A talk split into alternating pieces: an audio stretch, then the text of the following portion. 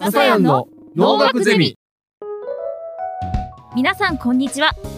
集まれ伝統芸能部開幕のお時間です。この番組は普段は総合映像プロダクションに勤める伝統芸能好きが大集合。伝統芸能をたくさんの人に好きになってもらうためにあの手この手で勝手に PR を頑張る番組です。ポッドキャスターリレー形式の本番組。今回はササヤンの農学ゼミチームがトークします。ポッドキャスターを務めるのはゼミ生の私田中とはい、ゼミ長の三浦です。ゼミ生でもあり番組パーソナリティの笹やんこと笹村です。はい私たちはあくまでゼミでございますので、はいプロフェッサーほどの正確な知識がないということもありますが、あの楽しくおしゃべりをしていきたいなと思いますのでその点に関しましてはどうかご了承をお願いいたします、はい。皆様よろしくお願いします。よろしくお願いしよろますしくお願いします。笹やんの農学ゼミ。さあ始まりました。笹やんの農学ゼミ。まあついにね我々はですねまあ歴史の教科書でしか、まあ、存在を知らなかったですね。世阿弥の風刺家電っていうのを読んできました。まあ今回はですね風刺家電について、まあ、自由に、まあ、感想や考察をゼミっぽくまあ各々にテーマを決めて交代交代で語っていきたいと思うんですけれどもまず三浦さん風刺家電っていうのは？はい、風刺家電。風刺家電、そうですね。あの、私も実は、あの、はい。今回初めて読みました。通読しました。あそうだったんですね。かつて何度か、うんあのーえー読み始めたことはあるんですけども、はい。あの、なかなか、あのー通読までに至らず、まあ、今回、はあのーいろいろどんな、あのー風刺家電がある、本があるのかなと思って調べた結果、はい。何冊かとてもとても分かりやすいあの本があって皆さんはいお持ちのこの林望先生のはい。スラスラ読める風刺家電、はい。これはとてもわか上手にうまく書かれてますね。うん。はい。であとはあの私もう一冊よあのまあほぼほぼよ終わりまで読みや終わりつつあるんですけどはい。あの今の関税宗家26世関税宗家の関税清和さんが、はい。あの解説しながら書いたのを、はい。えー読んできました。で、はい。やっぱりこの風刺家電、眼蓄が深いですよね。はいはい。とてもすごい本だなというふうに思います。うんうん。で、これあの一気に書かれたわけじゃないんですよね。はい。あの世阿弥が一気に書いたわけではなくて、はい。はい。あの各いろんなあの局面局面でその自分の家のことであるとか能っていう、あの芸能をどうやって伝えていくかっていうことを考えて、世阿弥が書いたうん。ものですよね。で、世阿弥はもちろんあのあの能の演じ手でもあるし、はい。うん。能の作者でもありますよね。はい。でかつ能というものをこう客観的にきちっとこうぶ分析しながらこういう芸能だからこうであるべきであるということを、はい。あのー書いたあの非常に先駆者の人ですよね。うんはい。で今言われてるのはこの風刺家電は何も能能という芸芸道をあの伝えていくのにどうしたらいいかということではなくてはい。よくビジネスシーンにもあのなぞらえられたり、はい。例えばその子どもの教育であるとか、はい。あのそういうこともあの各しいろんな章があるんですけども、うん。こう各々の章からそういうこう世阿弥の考え方をこう持ってきてはい。ではあの教育はどうどうあるべきかとか会社の経営とはどうあるべきかというそこまでも普遍できるような、うん。えー大変あの懐の深いうんうんの広い本であることが分かりました。うんうんで、あの田中さんと笹村君はおのおのそのスラスラ読める風刺家電？すね先生読んでこられて多分それぞれあのいろんなところに関心持たれたと思うんですけども、うん。うんまずじゃあ笹村さんは風刺家電どの辺にこう考察点を見つけようと思われました。笹谷の農学ゼミ。まあ僕はえーっとあのその通読という通読っていうのはまああのに25%ぐらいしかしてないの ないんですけど、まあ、それはねまあいい いいとしてね、うんまあでもまあ25%本当にでも読めばもう4分の1じゃ4分のないですか1。ですね。本当にスラスラ読めました。ううんん。ほんで、あの、はい。でね、第一章うんが、その、まあ、年齢の稽古の上場、はい。第一年来稽古の上場ってとこですね。うんあ年代傾向の上場、あ、すいません。年代傾向の上場。で、そこに、その24歳から25歳の箇所があるんですよ。はいであ、ります。まさに僕タイムリーなんですよね。25っていうか。で、25歳なんですよ。で、で、そこに、その、自分の花っていうところがあるんですけども、で、その自分ってどう書くんかっていうと、時間の単位の時とう分んと書いて自分って読むんですけども、私の自分ではないですね。違いますマイセルフではなく、うんで、まあ時と。意味としましてはその適当な頃合いとか良い時期っていう意味なんですけども、うんうんでその、まあ、脳においてその24歳25歳っていうのがまあ世阿弥からしたら、まあ、変声期も終わってで体も安定していってで心と体の2つが揃って、まあ、これからだんだんと全盛期に向かっていくよと。でこれから本格的な芸能というものが生まれてきますよ大変重要なターニングポイントだって言うんですよ、うん世阿弥が。うんただ難しいところがあると。というのもこの時期ってやっぱり物珍しさからこう実力以上の称賛を浴び始める時期なんですよ。うんで、うんまあ、お能で言うとね若造のくせにもう名人と呼ばれるような人と立ち合い勝負して、もうまぐれで勝ってしまうことってあったりする。うんうんうんでも待てと。で世阿弥はそれを仮初めの珍しさって言ってるんですよ。その場限りの珍しさやでと。うんえでもうん僕からしたらいや別にええやんってそのチヤホヤされんねやったら何が難しいのと。いや違うと。チヤホヤされたら調子乗ってしまって自分が上手の位に立ってしまったんだって慢心してしまう。うんうん。それはねいや僕僕なんてそんなそんなことされたら生きてしまいますよそんな。でその世阿弥はそれは結局本人のためにはなりませんよって。で自分の花お花って書いてるんですけど世阿弥は人の一生を花と例えたんですよでうんまあその外の世界の必然とか、まあ、自分自身の自然にその徹底的に従うことでその時々の新しい姿を生み出していくみたいな。うんうん。でお花ってね咲き誇ってうん老齢期に入ると最後には散るじゃないですか。でもそれでもなおうん。美しいものが残るのであればそれは誠の花であると。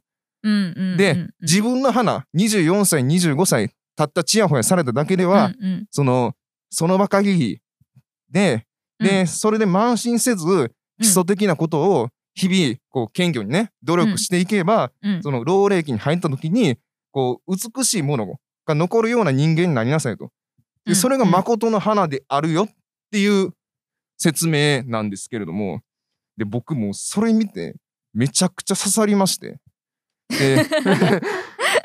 タイムリーにね刺さったのね刺さったっていうか自分自身結構慢心してたところがあったんですね。で今まで結構その自信っていうのがあんまりなかったんですけどもまあ今回そのポッドキャストとか、まあ、こういうのもやるにつれてどんどん自信っていうのがついてきたんです。でやっぱりこう皆様がこうありがたいことに温かく迎え入れられてるっていう 環境があるわけですよ。ででもそれはすごい恵まれてますけど決して当たり前じゃないよと。で僕忘れたくないのはこの本を読んで忘れたくないなと思ったら感謝の心ですね。そう感謝の心と、あとつまずいたら何事も基礎を中心にやってみるっていうことを大事にしようと思いました。この風刺家電の自分の花のところを読んで。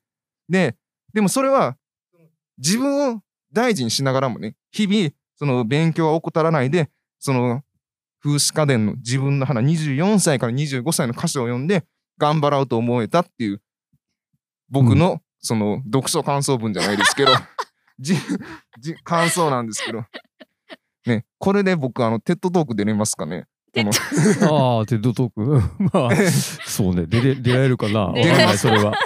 風姿花伝と僕みたいな。すごいあの受け取りづらいふりをしてしてくれるね。うんこれで僕 TED Talk 出れるかな？うん、うん TED Talk 出れるように頑張りたいね。頑張りたいですね。笹谷の能楽ゼミ。そのまあおゼアミがねその、こう言ったんですよ。なんか言ったんですよじゃない。何を言ったのかな？俺ゼアミと友達みたいになってるけどうん、違う違う違うあのず書いてたんですけどはいはい。ですごい難しい文章ですけどまあうん僕は後でその現代訳みたいに言うんですけどまあ一つ考案して思うべしとうん。これ公安って結構ねあの、うん。ポイントの言葉ですよね、はい。あんま聞いたことない言葉ですね、公に案案のそうですあのそうですそうです。ね企画案の案、確かに、うんでうん。我が位のほどをよくよく心得ぬればその花は一期失せずっていうまあ一文があるんですけどどういう意味かっていうと慢心すると誠の花にならないよと。うん。うんうん、でそのどっかで堕落してしいってしまうみたいな。でそれはその彼自身がその教育者として、まあ、どれほど多くのその芸能者たちがその慢心に当たって落ちていったかっていうのを、うん結構目の当たりにされてた。そうですね、うんうんで、で、世阿弥は後に、その、家境の中で、初心忘るべからずっていう、まあ、言葉を唱えるんですけども、まあ、だからそれがはい、その、つながってるんだなって思いましたね。笹谷の農学ゼミ。まあ世阿弥初心はするべからず、みんなあの風刺家電を知らずとも必ずうん。みんな聞いたことある言必ずね聞いたこと葉ですよね。はありま。すよね。で、その、初心で思い出したんですけど、世阿弥の言う初心って僕も勘違いしてたんですけど、はい。子供時代のことじゃないんあですよ。違いますね。うん。初心っていうのは、その、まさに僕の同年齢のような、褒められるような、その若盛りの年齢のことを初心っていう。だからもう何かにある種こう気づ気づき始めた時のことですよね。そうですそうです。うんうん芸のこと。そうですよね。うん。まあ、子供の時はもう、うんとにかく声を大きく張り上げて、うん。うん動きもでかくやれと、うんあの気にせず、うんとにかくそういう子供にはそうやってやらせることが大事だっていう,、ふうに言ってますよね。うん。でそのだから稽古を指導する時もその子供に対してあのそこさそういうふうにやるんじゃなくてさとか言うんじゃなくて、うん。とにかく声を大きく出して、んうん動きも大きくやんなさいと。で、はいたまには褒めてやれ。で、はい。いいとか悪いは絶対言っちゃダメだっていううんうんうん。だから、それでだんだん楽しくなるみたいです、子供は。うんうんうんあの、演能ということで、歌いを歌ったり、うんうんその舞踊の仕草をやったりとかで、うんなんか楽しいじゃんって。で、それをだんだん減ると、あのーできるようになる、だんだん。うんいろんなことがねで、できるようになって、そうすると、うん12、3歳っていう時が来ると、この12、3歳って結構ね、大事な時で、うんうんあの、世阿弥が、あの、うんお父さんの観阿弥と、うんうん。あのーの演能した時に、うんうんうん。そこで見ておられたのが、うん。三代将軍家光ですね。家光。うんはい。家光公がご覧になっていて、はいうん家光公17歳。うんうん。うんえっと、それで家光公17歳で、うん。世阿弥が12歳。うんだそれで家光公が世阿弥のことをものすごく気に入って、うん。その大事にしていくんですよ、世阿弥のことを。あの、応援、可愛がって応援もすると。まあそれはだから、世阿弥は非常に美少年だったっていううんうん。言われてますね。うんうんうんうん。で、そこから経て、えー、15、6、7、6、7ぐらいになると、変声期も経て、うんうんその声が変わって、いよいよ大人のうん入り口に立っていって、本格的な能の役者として、うんえー一本出ししていくという段階に入る。うんうん。で、それで、笹村君の言ったさ、今度はじ自分の花、一回花開く時が、うん。を迎えるっていう。まあ、あのー年来稽古の上場で言うとそういう流れ。まあ、だから当時、人生50年人生50そうです年言われてた時代で、で考えられてまあした。のーかお父さんの観阿弥も、うんあの、世阿弥が多分21ぐらいの時にもう亡くなってるんですよ。うんうんで、世阿弥がこの稽古の上場を書いた時は大体38ぐらいだって言われていて、うんうんそうすると、あのー、観阿弥一個この、その先のことは分からないわけですよね。うんうんうん。で、やっぱり世阿弥は観阿弥にすごいいろんなことを教えうんてうんもらって、そのことをこう、意思相伝として書き残してうんいるっていう。はい。そうですね。うんまあだから僕はその、まあ、風刺家電のその自分の花っていう歌詞を読んで、まあその自分のその芸の格っていうのをまあよくよくその心得ながら、あのその勘違いしないことをこう心がけてたら、まあそれ相応の花は一緒のうち失せることはないじゃないかなっていうのは、うん僕は今回のその風刺家電の自分の花っていうところを気づ読んできましたかそう思いました。よかったですね。はい。ね 重要なところにはね気づいたっていう以上僕で自分の花の箇所でした。ありがとうございます。はいはいありがとうございます笹谷の農学ゼミ最後にお知らせです本番組は TFC ラボのポッドキャストステーションブレインドレインの番組ですブレインドレインではノートを解説しております。